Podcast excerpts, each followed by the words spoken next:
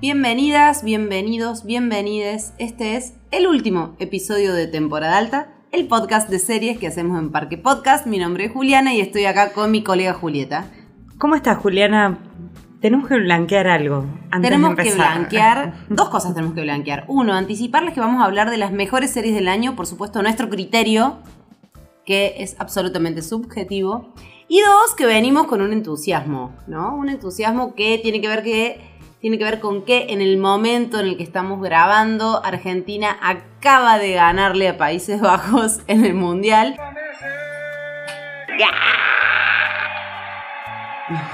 Se me va a hacer cara. y no podemos disimular la euforia que tenemos. Holanda. Le vamos a decir Holanda para que se ofendan. Como los 90. Claro. Eh, cuando escuchen este podcast probablemente hayan pasado muchas cosas con respecto a Argentina, el Mundial. Dentro de algunos días volvemos a jugar y vamos a ver qué pasa. Pero bueno, lo, lo que está bueno rescatar es que vamos a eh, hacer este último podcast del año con un ánimo particular. Como todos los años, eh, abandonamos ya el concepto de lo mejor, lo peor, lo que nos, nos gustó, algo muy arraigado en nosotras, eh, y vamos por lo positivo. Lo que nos gustó y lo que nos pareció relevante, que me pareció eh, un muy buen aporte tuyo, Juliana. Porque eh, anticipo algo de lo que vamos a charlar, que es Atlanta, una serie que no vi, que empecé a ver, y que ha sido muy relevante para eh, la patria eh, que sigue el mundo de las series. Por otro lado, otro hábito que dejamos de lado es el hábito hater que nos gustaba, porque nos poníamos picantes ahí, pero bueno, vamos a dejar de odiar un rato, así que no vamos a dedicarle absolutamente ningún minuto a aquellas series que odiamos, aunque probablemente tengamos desencuentros en aquellas series que a vos te gustaron mucho o a mí me gustaron mucho y que no haya un viceversa, ahí podremos pelearnos un ratito, pero no vamos a enumerar aquello que nos pareció malo, o sea que aquellas ausencias que ustedes encuentren en esta lista eh, o aquellas omisiones pueden tener que ver con que no nos gustaron nada o que no las vimos. Y si nos estuvieron escuchando durante todo el año, durante los tres años que tiene este podcast, no vamos a tener que explicarles mucho eh, por el lado en el que van las afinidades, ¿no? Les recordamos, pueden escuchar todos los episodios anteriores de temporada alta en parquepodcast.com, en Spotify o en la aplicación que elijan, prefieran, les guste para escuchar podcast. Y también ahí van a escuchar otros eh, ciclos de amigos, colegas y gente del bien eh, que les recomendamos mucho. Bueno, empezamos con las mías. Eh, yo hice un top 5, pero también estamos despojándonos de esas categorías. Siglo XX. El tuyo es un top 4. No, no pude llegar al 5. no importa, está bien. Me parece que relajarnos es parte del asunto en este diciembre tan heavy, sobre todo con la ola de calor. Eh, arranco por el puesto número 5, de, pensándolos, ¿no? De eh, menor a mayor. Eh, en el Último puesto. Sí, en el último puesto es House of the Dragon. Y te digo por qué. Ya hablábamos un montón. Creo que House of the Dragon me volvió a conectar con lo que me gustó, no de la primera temporada de eh, Game of Thrones, sino con la esencia de Game of Thrones. Eh, cumplió con algo muy personal y muy eh, subjetivo, que es de repente reivindicar ese final horrible que tuvo la serie. Lo dijimos ya en su momento. No, lo dijiste vos, para mí no fue horrible. ¿eh? Me parece que es un poquito bien. exagerado el Bueno, horrible. No, para mí fue horrible. No coincido ahí, Horrible, pero no horrible. importa. Eh, Let's move on. eh. Y creo que el gran eh, mérito de House of the Dragon fue el casting, al que le temía. Y cómo conectó con justamente eh, la mitología de Juego de Tronos y eh, sobre todo la- las actuaciones de eh, las dos protagonistas, tanto en su versión joven como en su versión adulta, que en esa época, o en la época imaginada por Martin, eh, tienen 25 años menos que nosotras.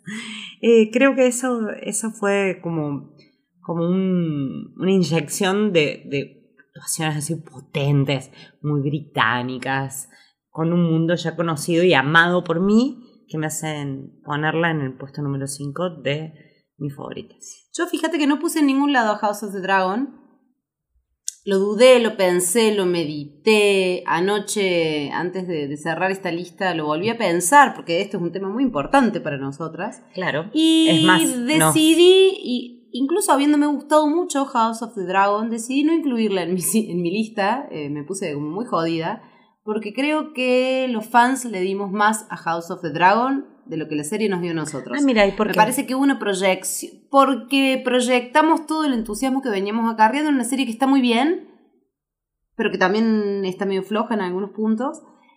Pero yo, por lo menos como espectadora, sentí que el, la energía, el entusiasmo, eh, la idea de seguirla vino más por parte de este, este resabio que nos quedó de, de la historia original Te lo acabo de blanquear. Exacto. Sí. Que de la historia original en sí mismo. Entonces yo ahí nos daría un premio a nosotros como espectadores, no a la serie como serie. Me parece muy bien. You are the very best of your mother. And I believe, as I know she did, that you could be a great ruling queen. Damon is your heir. Damon was not made to wear the crown. But I believe that you were. Corlys of House Valarian, Lord of the Tides, and Master of Driftmark. I, Corlys Valarian, Lord of the Tides and Master of Driftmark. Me pasa el puesto número 4, es una serie muy chiquita. Eh, decimos esto de series chiquitas como eh, refiriéndonos, y si nos escuchan seguido, a series en las cuales la producción no involucra una cantidad de dinero exorbitante, ¿no? Como el House of the Dragon o eh, Juego de Tronos. Hablo de Somebody Somewhere. En su momento lo mencionamos. Y cuando estaba, y cuando estaba haciendo la evaluación respecto a qué me había gustado o no, dije, ¿pongo Slow Horses acá o pongo Somebody Somewhere? No, pongo Somebody Somewhere, la serie de HBO, ¿por qué? Tengo tres motivos re importantes. La primera es que me interesan, supongo que desde que transcurrió el tiempo pandémico o, la vida que nos tocó vivir cada uno en su manera, las historias que vuelven hacia el origen y transitan historias eh, muy contadas por Hollywood, como es la vida rural, en este caso en, el pueblo en el que vive ella, en Manhattan, en Kansas, mirándolos desde otro lugar. O sea, lo que me interesa es el nuevo punto de vista respecto a la vieja historia ya contada de la que vuelve al pueblo luego de estar viviendo en algún lugar mucho más fabuloso, con una vida más glamorosa o aparentemente más glamorosa. Y esta serie creo que hace o hace una operación que no hacen los reboots o las remakes que tanto abundan, que es volver sobre una narrativa y actualizarla y al mismo tiempo contarte una historia hermosa que es una nueva idea de familia, si se quiere, que es algo que también de lo cual le hemos hablado un montón. Si no vieron Somebody Somewhere, que está en HBO, esta es una gran oportunidad para recomendarlas. Empieza el verano, hace calor y es una serie perfecta para ver en esta época. Además quería incluir una comedia que nos gustan, pero nunca hablamos de comedias.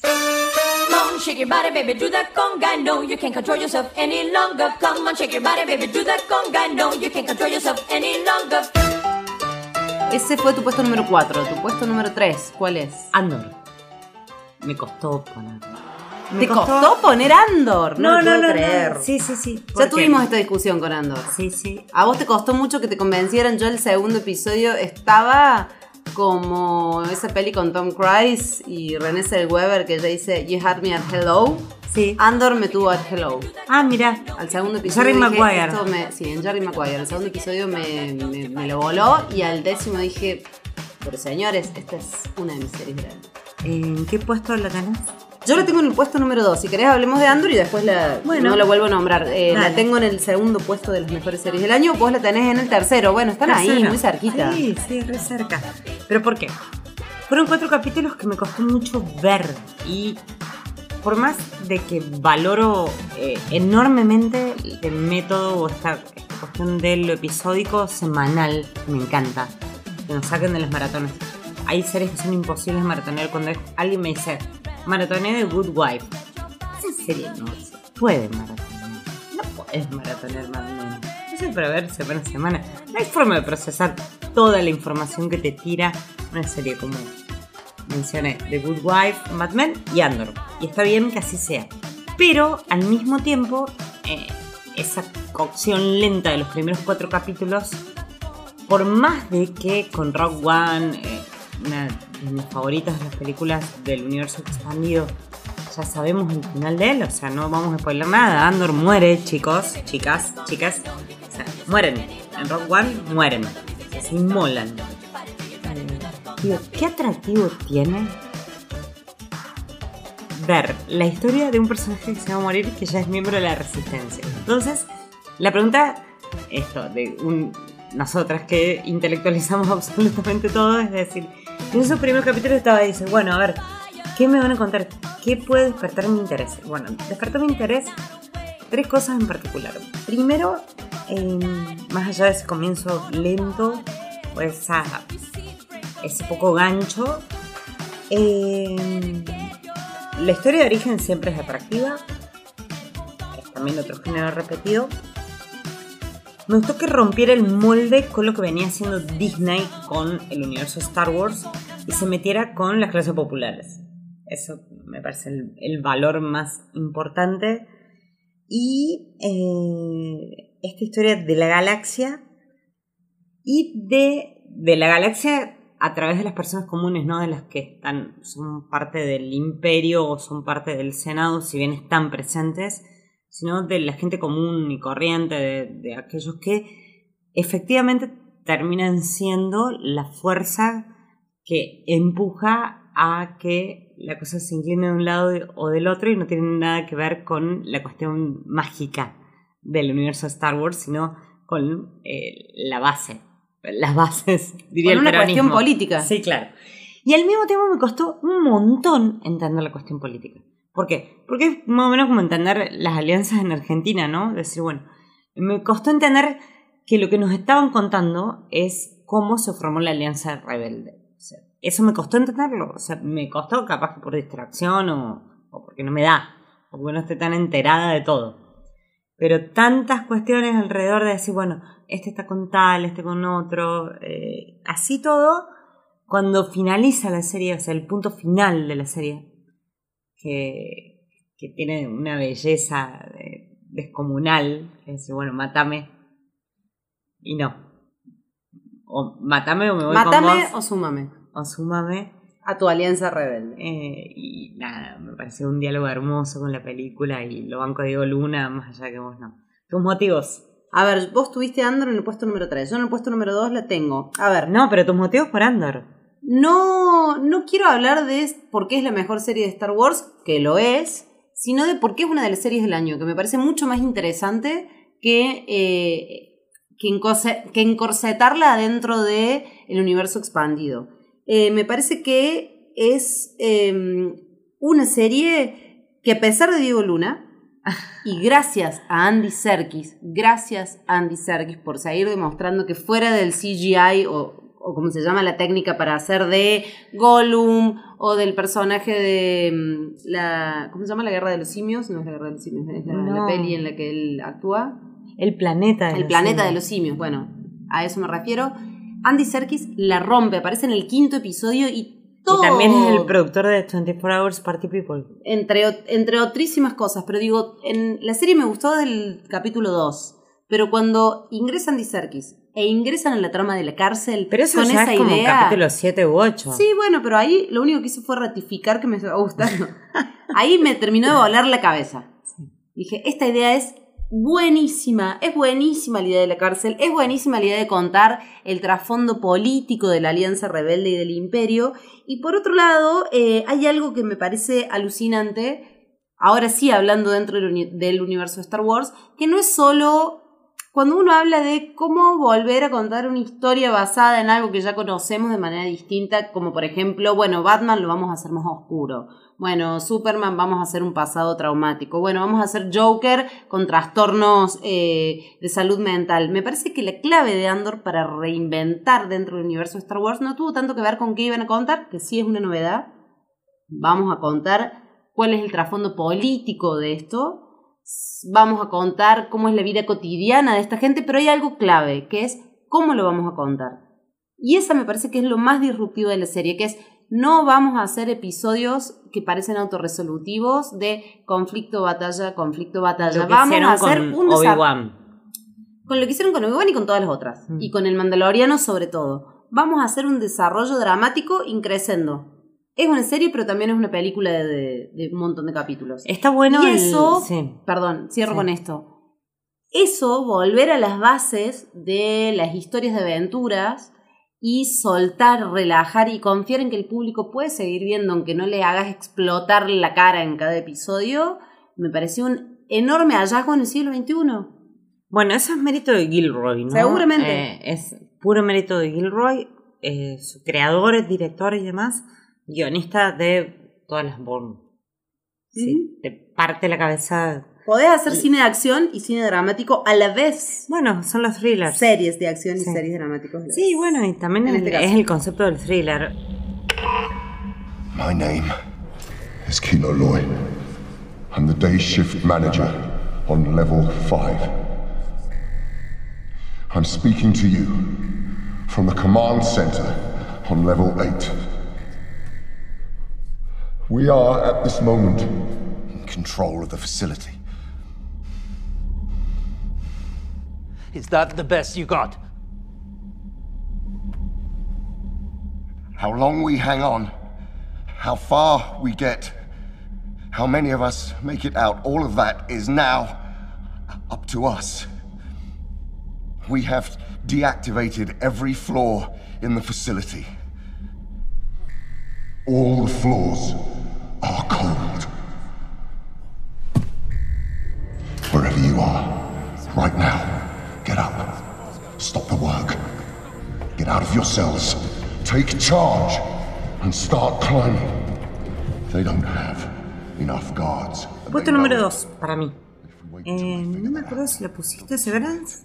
Sí, en mi puesto número uno. Ay, es el 1 tuyo, perdón. have Eh, claro, yo puse Bear en el 1. ¿Por qué Severance? Decilo primero vos. Es el 2 mío y el 1 tuyo. A ver, Severance para mí eh, es la serie que este año hizo algo realmente distinto. O sea, que rompió con todos los paradigmas del mundo narrativo de la televisión post tercera edad de oro, ya no sé cómo llamar esta época de la televisión. Es muy curioso, perdón. Por varios motivos, ahí. sí. Porque para a mí me parece una serie de esa época de la de oro de la Bueno, televisión. quizás por eso lo es. Eh, evoca todo, eh, todo lo que nos gustó en, no sé, cuando conversamos en 2006, 2007 sobre series. Quizás, eh, ojo, eh, quizás ese es el motivo por el cual hoy es disruptiva, porque el paradigma cambió y vuelve a ciertas bases. Eh, me parece que el tema es Severance. Eh, está en Apple TV. por- solo voy a decir esto porque un montón de gente seguro que no sabe qué es ni dónde se ve. Se ve en Apple TV. Son seis capítulos. No Nueve. vamos a contar. ¿Nueve? ¿Tantos Nueve, eran? sí, sí, Ay, me re olvidé. Que... Ah, debe haber seis. Eh, me parece que el tema es novedoso. La dirección de Ben Stiller es increíble. Me parece que se nota el trabajo de alguien que, ya lo venimos hablando, eh, no es por ser snob, pero cuando hay un dramaturgo escribiendo Sí, Dan Erickson. Sí. Dan Erickson es un dramaturgo. Lo hemos visto en Fleabag, lo hemos visto en I May Destroy You. Cuando hay un dramaturgo con ideas muy claras, que si llega a una sala de guionistas, en lugar de dar ideas, plantea una identidad fuerte, eso se nota. No tengo idea qué pasó en esa sala de guionistas, pero eso se nota. Y te, te sumo una cosa ahí, ya que lo mencionaste a Stiller, porque me parece un- una, una cuestión muy importante. Tal vez ustedes, jóvenes, jóvenes, como decía una chica que conocíamos, ¿te acordás? Eh, no tengan en cuenta que Stiller dirigió Generación X, siendo Claro. muy joven, pero después hizo una película con Jim Carrey que se llama The Cable Guy. El insoportable le pusieron en Argentina. Y no sé por qué, pensando justamente en este capítulo y escribiendo, tipeando algunas cosas para- para charlar con vos, me acordé Y hay algo eh, ahí entre, ahí de lo tragicómico de Severance con The Cable Guy, eh, que, que se emparenta también Sí, eh, con ser. el clima de época, ¿no? O sea, The Cable Guy es- son los 90, esto es los Pero hay 20. otro- ahora que lo nombras no lo había pensado así, pero hay otra operación similar. Elegir a Adam Scott, que es un actor de comedia, un eminente actor de comedia, para hacer un rol tan dramático y tan complejo, es como elegir a Jim Carrey en su momento para hacer eso, ¿no? Hay, hay un juego ahí con su decisión de actores. Eh, la diferencia que en su momento, imagínate si a Severance le hubiera guionado Judah Apatow, que guionó Cable Guy. Pero digo, esta, esta cuestión de Stiller pensándose por los bordes en- y experimentando con ciertas cuestiones usando eh, la plata de Apple TV es fabuloso, o sea, es uno de los Sí, grandes valores. Y aparte, más allá de, de- de- de las personas detrás de esto y las marcas de estilo que hayan dejado, me parece que si bien no sería muy chiquito considerarla una serie sobre un lugar de trabajo, porque la verdad que desborda por un montón de lugares, no es de Office, es mucho más que eso, aunque cuando empezamos a verla lo primero que asociamos fue eso, Obvio. me parece que la creación de la atmósfera, la oportunidad de su estreno, el tema que aborda y la singularidad dentro- Visual. visual, Visual, sí. eh, realmente no es mi mejor serie del año. No, ahora, ahora me explicarás vos por qué tenés otra en el puesto número uno. Mm. Pero me parece que la hacen singular. Esto tiene que ver también con lo que vos decías. Es la, el tipo de series que a vos y a mí nos van a gustar. Obvio. Eh, yo sumo un par de cosas más. Me parece que eh, la nombras a, lo nombraste a Adam Scott, hay un montón de actores conocidos, ya hablamos de la serie, vuelvan al capítulo. Pero pensaba en Britt Lower, la, la colorada, ¿no? Es como una nueva Carrie Coon, ¿viste? Así, digo, le, le auguro un futuro hermoso, es en- encantadora, muy talentosa. Y pensaba también en, releyendo cosas que se escribieron, se escribió tanto sobre Severance porque es como la serie favorita de las y los críticos de cine, eh, de cine, perdón, de series y también de cine. Em, leí en un momento es un psicodrama, digo, nah, déjate de joder, no es un psicodrama, es una novela social, al mejor estilo novela social de fines del siglo XIX, principios del siglo XX, donde intenta capturar el espíritu de época de una manera con un montón de operaciones narrativas muy eficaces y con un estilo, que es lo que vos marcabas recién, porque hay una, una cuestión de trabajo en lo visual que, insisto, lo mencionábamos de yo, pero no, no deja de ser mi, tu puesto número uno y mi puesto número dos.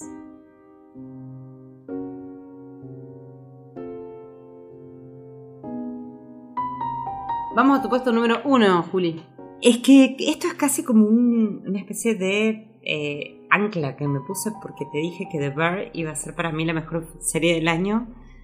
eh, Y no te has movido de ahí. desde junio, cuando la vi. No me moví de ahí, ¿por qué? Porque si Station Eleven hubiera estrenado en 2022, todo el mundo la vio en en 2022, eh, sería mi puesto número uno, pero es una serie del año pasado, lo siento mucho. Eh, y The Bear, lo que me pasó con The Bear fueron dos o tres cosas muy singulares y que ya las charlamos eh, y las discutimos en profundidad.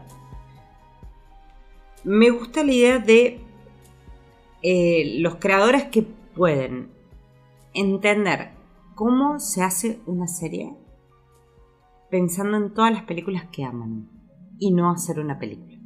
Entonces, ocho capítulos de media hora eh, y una representación de las masculinidades y de lo que va en torno a esas masculinidades, o sea, mujeres, disidencias, gente, freaks.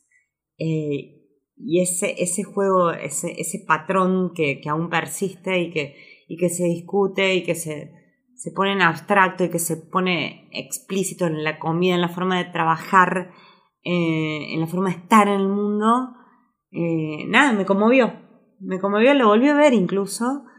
Y hay algo que me encanta, que es lo que va por el lado del absurdo, que también está en Severance, y que el plot device es un sándwich. Nada más y nada menos que un sándwich. Desde el ciudadano que esas cosas me gustan.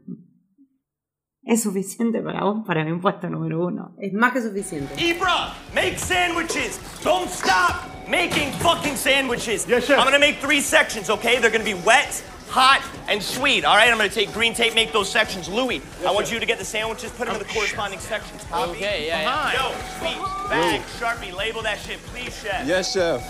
Tina, fire every single chicken we have, please, okay? Richie, do you even know how to do fries? Yes, I know we need them now. Okay, um, Marcus, where are we on cakes? Uh, get in there. Getting there. What the fuck do you... Marcus, what the fuck are you Bueno? Juli, ahora vamos con las tuyas porque eh, se mezclaron con las mías, pero tenés otras para sumar. Tengo algunas diferencias. Eh, primero, no elegí 5, elegí 4. me quedó el puesto quinto vacante, no el primero, pero Mira, el quinto no me. puedes estrenar algo ahora. Mira, empecé a ver Willow con fe, pero no, no. Vi tres capítulos y definitivamente no va en mis series del año. Eh, así que me quedó vacante, no quería forzar nada. En el puesto número 5 no hay nada. En el puesto número 4 puse Los Anillos del Poder. ¿Por qué? A ver, si bien hay un revival de la épica y del fantasy después de Juego de Tronos que se diversificó en todas las plataformas, me parece que Los Anillos del Poder, serie basada en El Señor de los Anillos que se puede ver en Amazon, eh, logró dar justo en la tecla y en balancear muy bien cómo crear un relato nuevo, o sea, cómo contar un relato nuevo que hasta incluya personajes nuevos y a la vez respetar el espíritu de Tolkien. Pero te das cuenta que te contradecís con lo que me objetaste con ¿Qué te Juego de? Tronos. De Trones, no. House of, House of the Dragon, en todo Claro, caso. Juego de Tronos y House of the Dragon. Estás usando el mismo argumento a la inversa. No, yo te dije, House of the Dra- a House of the Dragon le dimos más los fans a la serie que lo que, lo que la serie nos dio ¿Y a te nosotros. parece que con los anillos del poder no pasó lo mismo? Definitivamente no pasó lo mismo.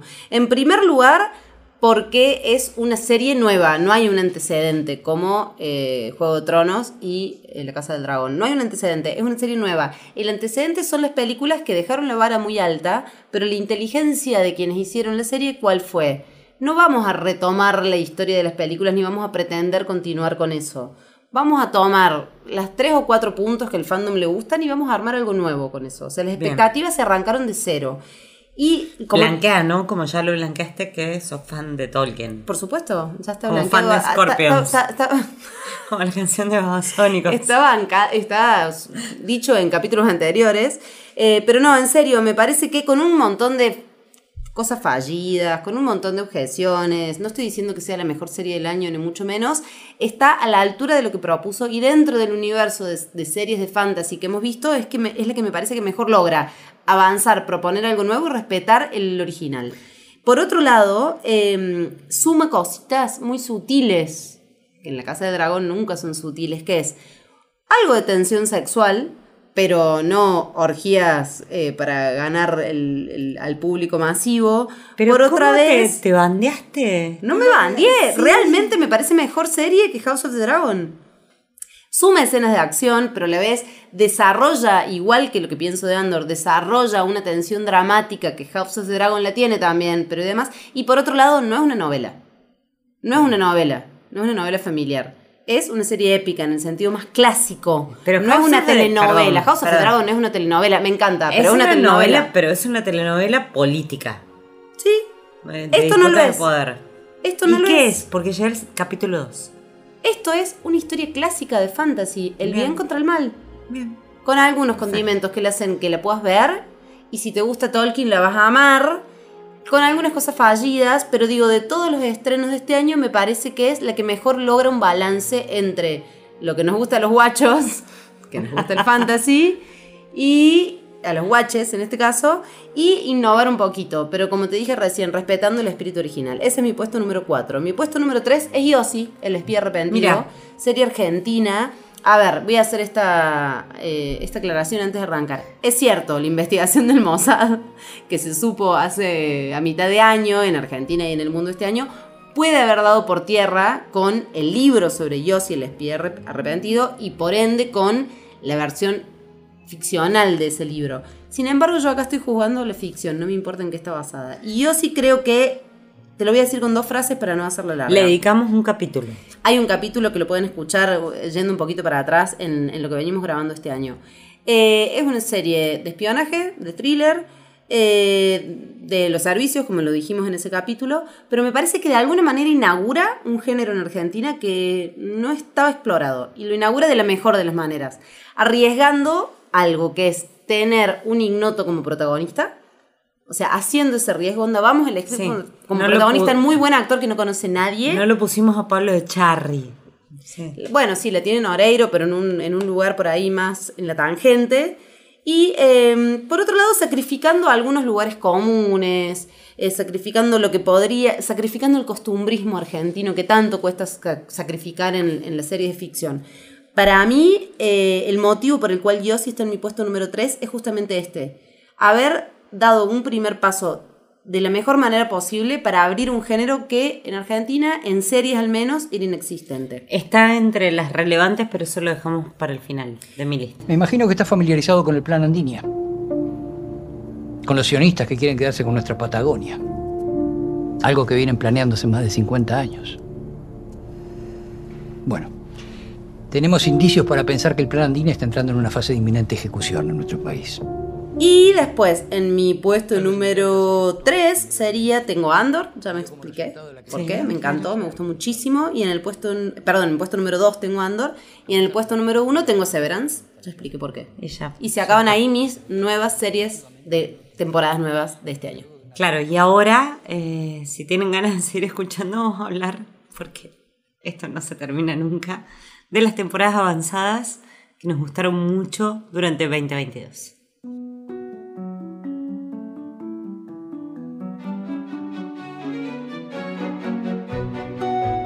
Arranco yo, Dale. ¿te parece? Eh, temporadas avanzadas, en realidad final de, de serie de Good Fight.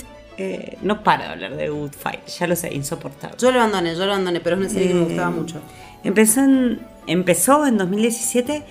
Recordaba esta semana que estaba en otro país cuando vi el final de The Good Wife. O sea, estaba en otro país literalmente y sintonicé el canal para ver el capítulo final de The Good Wife, que le da justamente origen a esta serie que yo no puedo creer el tiempo que pasó, seis temporadas, eh, y este año terminó de la mejor manera.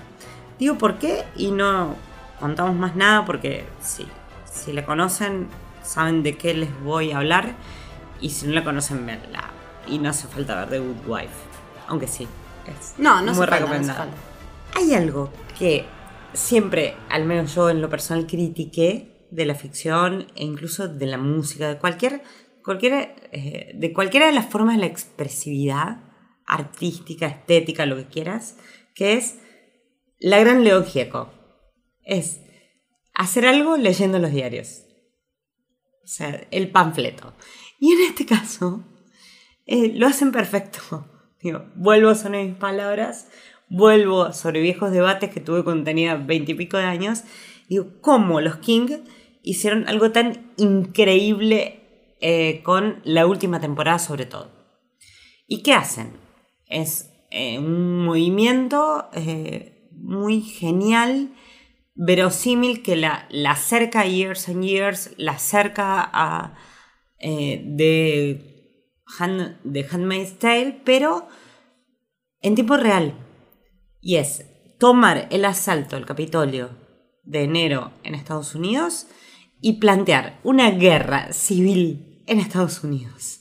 O sea, literalmente, y no les estoy spoileando nada, porque todo lo que pasa, ese es solo el contexto. O sea, hay una guerrilla urbana después del asalto al Capitolio. Y los abogados siguen siendo abogados y siguen trabajando. Con un montón de peculiaridades y absurdos y eh, cuestiones que tienen que ver con la sátira. Y la sátira entendida en el sentido más clásico, en, eh, no sé, pensemos nosotras que nos dedicamos a la gráfica, aún hoy en 2022, la sátira de los periódicos de principios del- siglo pasado. Entonces, esa operación, eh, llevar el ridículo al extremo, pero al mismo tiempo eh, no ser Nick, eh, sino apelar a, a cuestiones muy, muy sutiles en la construcción al mismo tiempo extremadamente explícitas como comentario de la, de la lucha, las luchas de poder y eh, sobre todo las luchas ideológicas, ¿no? Están todo el tiempo mencionando esto, ¿no? Está la agenda, sí, estás más o menos leyendo los títulos del New York Times o El País eh, o lo que levanta el país de internacionales, sabes de qué están hablando. Y el final fue desgarrador porque el final de The Good Wife fue desgarrador y este juega de una manera muy peculiar y no te la voy a contar. No, porque la voy a ver en algún momento en mis vacaciones. Pero sí, es, eh, lloré con el final de nuevo. ¿La Bueno, tuya? Mi nueva temporada, eh, mi destacada de nuevas temporadas. No, avanzada, avanzada. Avanzadas, perdón, avanzadas. Obviamente, es, obviamente digo porque me harté de hablar de esta serie en este podcast, sobre todo porque soy como una especie de la voz del pueblo en contra tuyo, es Better Call Saul. Temporada ¿Por qué 6. la voz del pueblo? Es porque yo Porque no no meto te nada de Netflix. porque- no, porque a vos no te gusta y no te gusta el universo Breaking Bad. Eh, temporada 6 de Better Call Saul. A ver, no me quiero, eh, no, no quiero, ya la vio todo el mundo, no quiero decir nada que todo el mundo sepa. Simplemente voy a decir esto. Gran, gran, gran final de temporada. eh, con algunos fallidos. Una serie que empezó aferrándose con uñas y dientes a cameos de viejos personajes, a lugares comunes estéticos de Breaking Bad, eh, a una tradición eh, de, desde la cámara subjetiva de las cosas que usa Breaking Bad, que es como una marca de estilo, a las opening intros, cosas que ya los que veíamos Breaking Bad las sentíamos como propias, pero de alguna manera era pasta base para el fandom.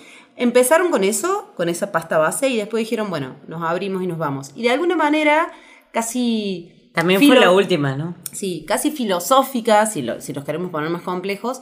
Eh, Better Call Saul hizo el camino inverso de Breaking Bad, ¿no? Me Breaking encanta Bad, que le digas Soul y no Saúl. Porque es Better Call Saul. Si no, Saul me suena Menem. Pero digo, si Breaking Bad era el camino ético del traspaso de un personaje bondadoso a su conversión a villano, esto es todo lo contrario. Es casi un Breaking Good, de alguna manera, o Breaking... Buen título. Es que sí, sí, es eso. Es exactamente el camino inverso. Y por otro lado, lo que hace es pararse en ese piso de este western narco, eh, que Breaking Bad lo exploró, asentó sus bases, generó un montón de cosas nuevas, y a partir de ese piso profundizar en algunos personajes. Principalmente en el personaje de Bob Odenkirk, Odenkirk, siempre lo digo mal, y en el de ella, de Kim, de Ria Shehorn, que la rompe. Y me parece que, a ver, te voy a decir algo re visceral. Cuando terminas una serie decís, wow, qué buen viaje, Sí. y le perdono todo, y le agradezco todo, es porque hicieron las cosas bien. Tal cual. Bueno, me pasó lo mismo con The Good Fight. It's just a thought experiment. There's got to be something you'd go back and change if you could.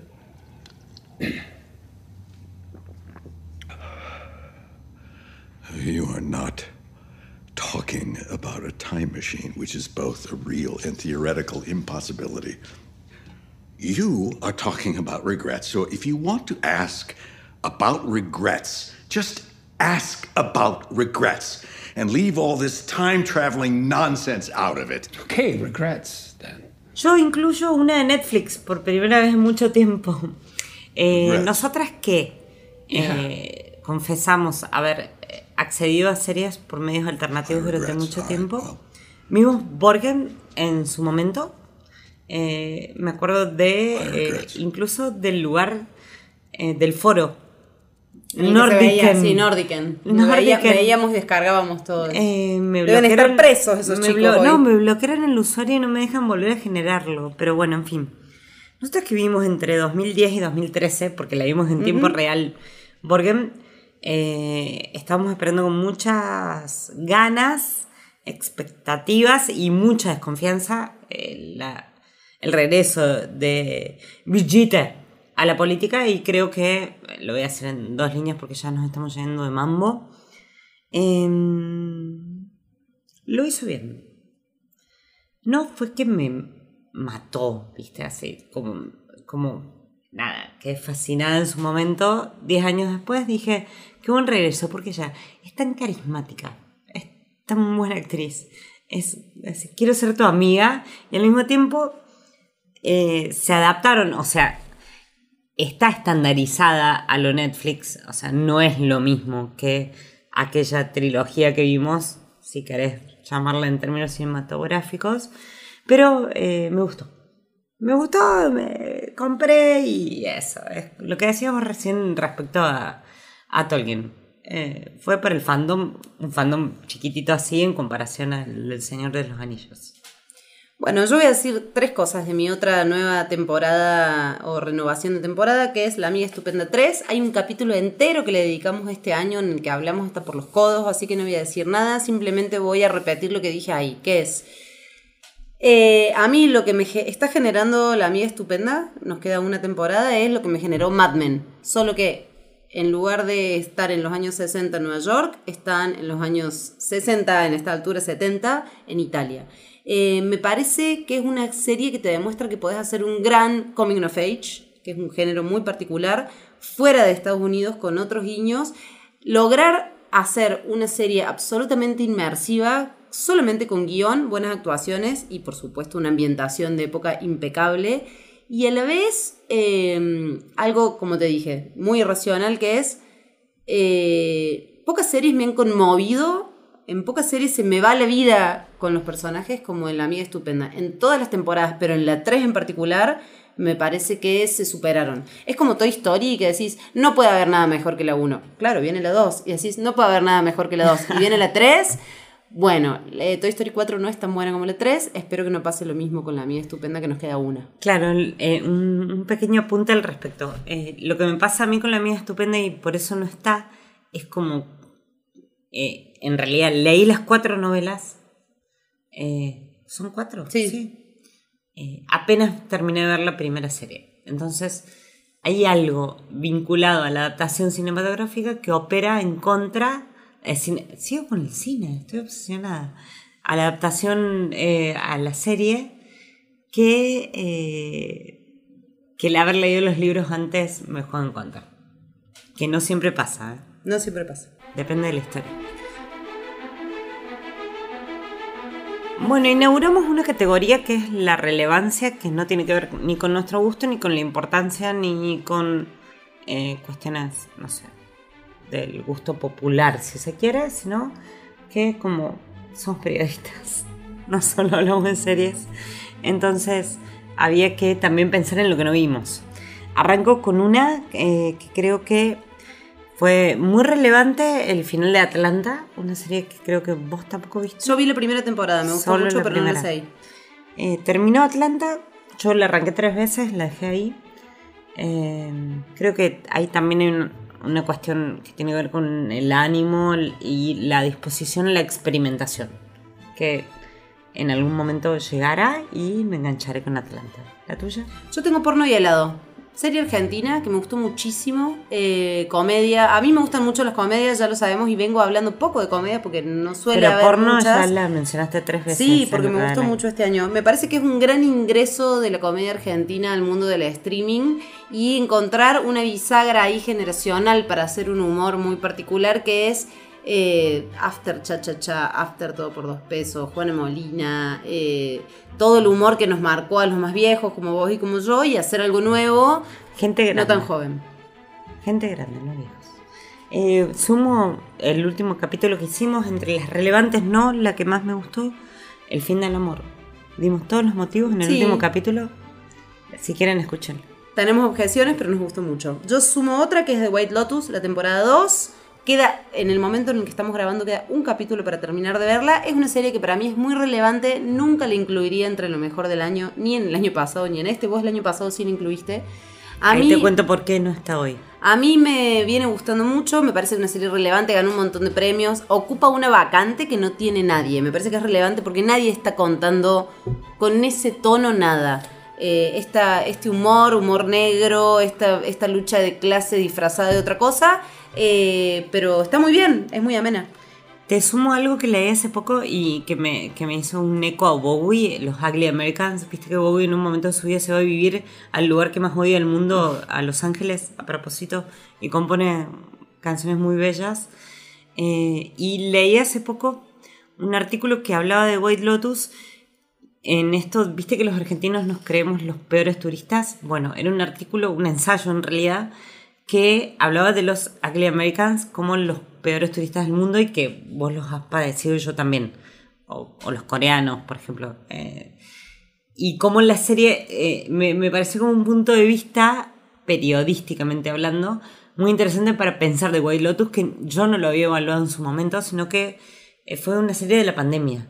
En su momento la puse porque me pareció un hallazgo el hecho de, sí, bueno, ¿qué hacemos? Una burbuja en un hotel que hacemos una serie sobre gente que está en una semana en un hotel de lujo. En este caso en particular prefiero no ponerla porque quiero ver cómo termina.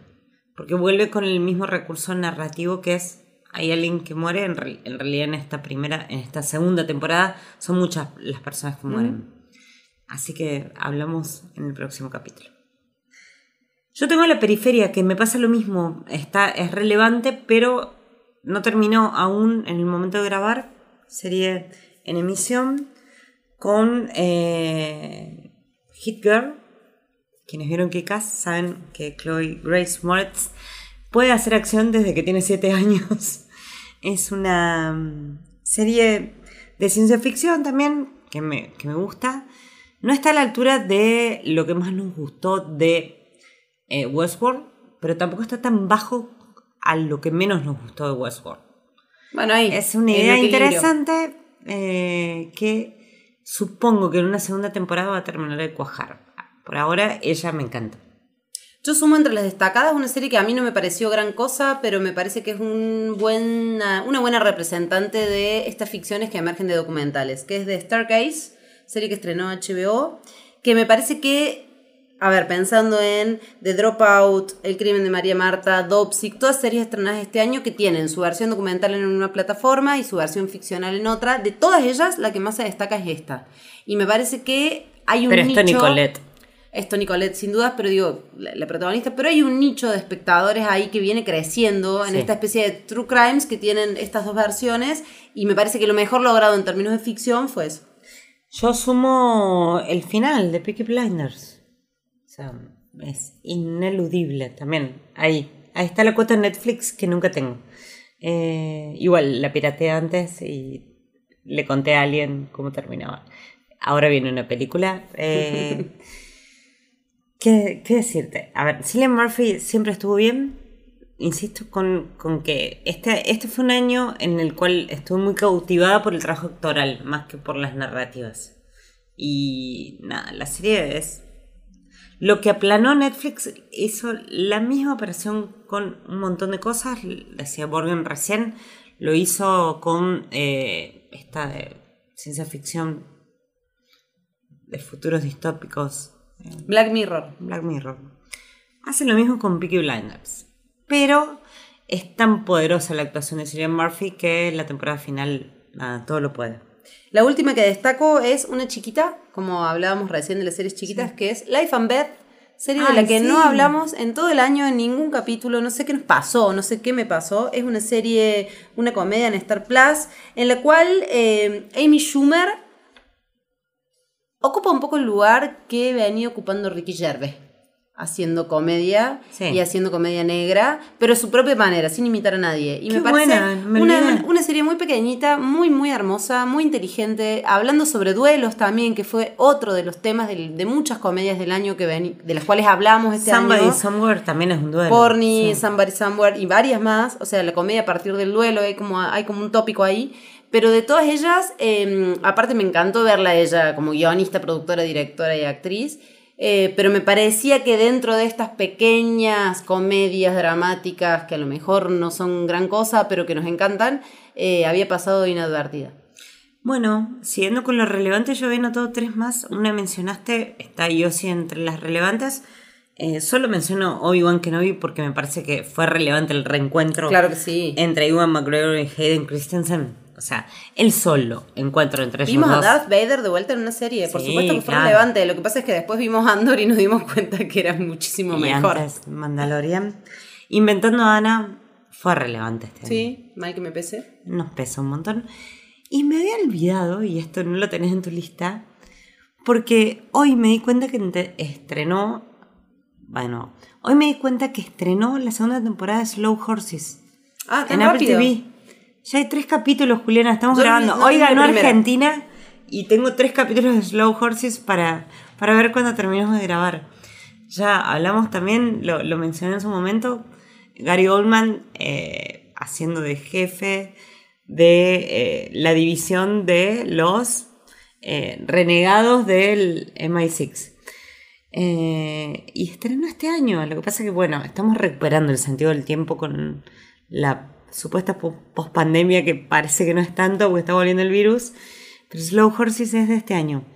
Y como ya había hecho mi lista de las mejores, ¿puedo poner en el puesto 5 Slow Horses que te faltó vos? No, porque yo no lo vi, no te lo presto a mi puesto número 5. Bueno, este fue el último capítulo de temporada alta. Aquellas series del año de las cuales no hablamos son o porque no las vimos o porque no nos gustaron y no queremos hacer eh, una especie de Hate watching. hate watching. Eh, o porque nos olvidamos, también puede pasar. Hemos grabado muchísimos capítulos este año, pueden ir para atrás y escucharnos si quieren escuchar recomendaciones. Agradecemos absolutamente a quienes nos escucharon, nos siguieron, nos comentaron, nos escribieron en redes, nos dijeron algún tipo de comentario, nos dieron devoluciones, nos sirven un montón. Feliz Navidad, feliz Año Nuevo, la casa está en orden. ¿Vos decís que la casa está en orden? No, es un caos esta casa. Esperemos que cuando estén escuchando esto, el campeonato haya terminado. Hasta la próxima.